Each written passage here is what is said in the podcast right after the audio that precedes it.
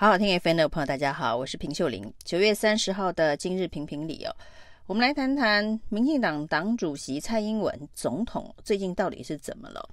从这个林志坚的论文事件呢，要求全党力挺论文抄袭的林志坚向台大宣战之后，大家都觉得蔡英文的这一个决策能力、政治判断能力是不是出了问题哦？因为在民进党的中常会当中哦。那由这个黑熊学院沈伯洋等人专题演讲全民国防的相关议题之后呢，蔡英文突然出现了一个惊天一问，就问说：这个教官为什么要退出校园呢？那教官留在校园里头，不是可以负责全民国防教育吗？这一个疑问出现在民进党中常会当中哦，那与会的。民进党政治人物应该会惊讶到下巴下巴都掉了下来，因为教官退出校园这个诉求呢，从民进党在野的时期就不断的主张，它是转型正义当中非常重要的一个诉求。党政军退出媒体，教官退出这一个校园。还有呢，这一个党产归还国家等等哦，甚至还成立了转型正义委员会这个促转会哦，那大张旗鼓的要标举转型正义，教官退出校园就是一个最重要的诉求。甚至在二零一六年蔡英文总统胜选之后呢，这个议题也跟促转会。跟党产会一样成为焦点，当时的教育文化焦点哦。那主导教官退出校园法制化的，就是民进党的立委关碧玲，他现在是陈时中竞选总部的政策总召哦。那所以对于教官退出校园，居然民进党的最高领导人会问说，教官为什么要退出校园呢？这的确是令人啼笑皆非哦。而这个议题呢，在二零一六年开始处理相关法制化的议题之后呢，已经定下了落日条款，就是二零二三年要完成，也就是明年要完成教官正式退出校园。可是蔡英文这么今天一问之后呢，整个议题是不是要大转向哦？那最离谱的是在。蔡英文今天一问之后呢，现场的民进党的政治人物中常委居然没有人直接起来，这个跟蔡英文说清楚哦，就是呢，教官退出校园是民进党一路走来最重要的坚持，已经基本上是神主牌地位的一个口号跟宣誓哦，怎么会现在还在问这个议题啊？那大家不敢当面。戳破蔡英文这么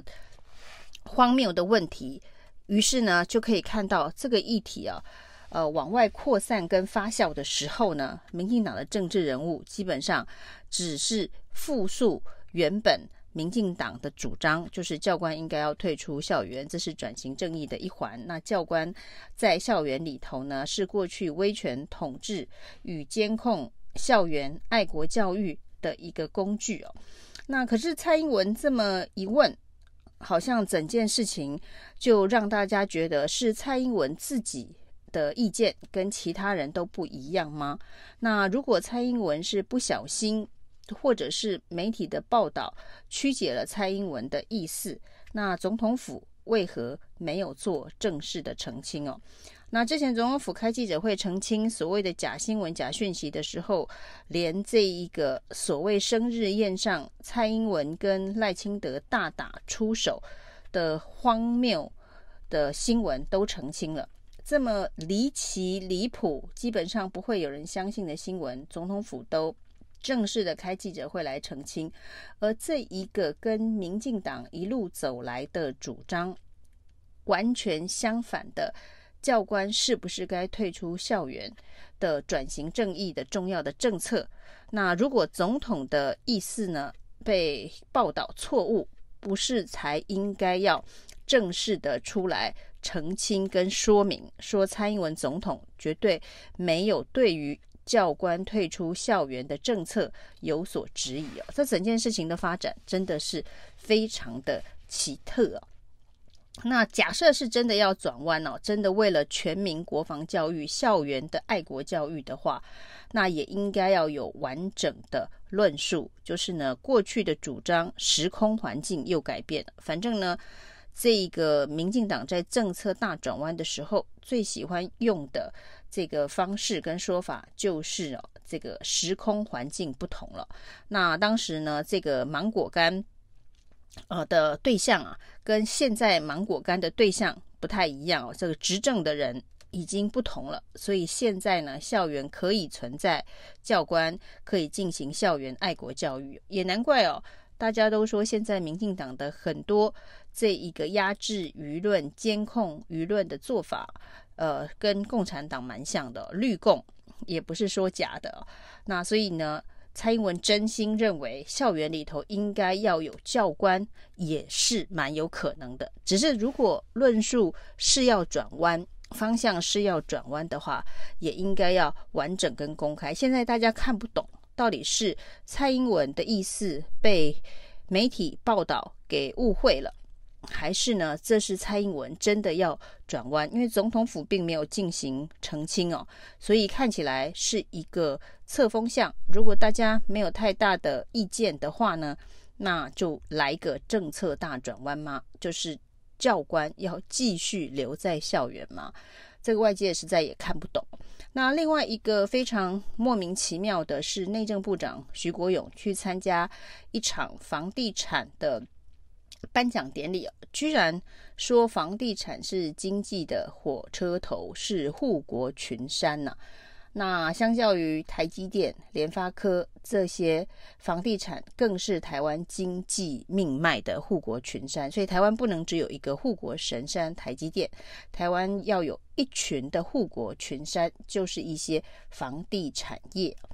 那这个说法呢，当然也跟民进党一路走来所主张的居住正义，对于年轻人来说的一个重要的诉求，哦，也是完全背道而驰的。那在蔡英文总统的选举政见当中哦，所谓的盖五万户社宅的政见是非跳票不可了，呃，天天呢跟台北市长柯文哲吵架，到底谁盖的社宅比较多？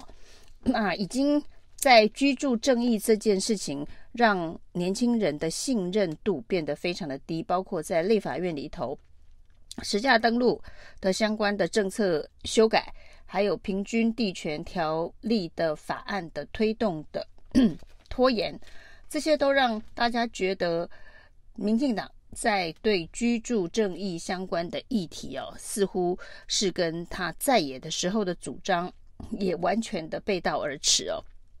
那既然呢是如此，假设它又是一个即将转弯的政策的话，还是应该要有公开的论述哦。那不过，如果包括了这个教官是不是退出校园的转型正义的议题，还有呢这一个房地产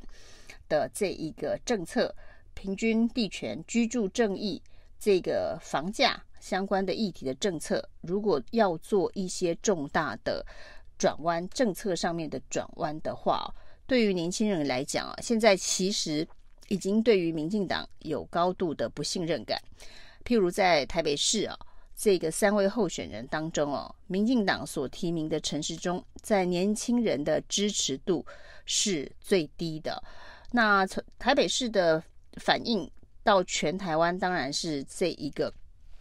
比全台湾其他地方更为极端，但是相关的包括居住正义、转型正义这些议题啊，呃，都会是在台北都会区哦，年轻人最关心、参与度最高的相关的议题，所以反映出来会是一个呃比较明显的一个差距哦。那当民进党真的要在这一个转型正义，要真的在这一个居住正义两大。过去哦，在野时期最吸引年轻人的两大正义、公平正义的诉求上面要做调整的话，恐怕必须要有心理准备。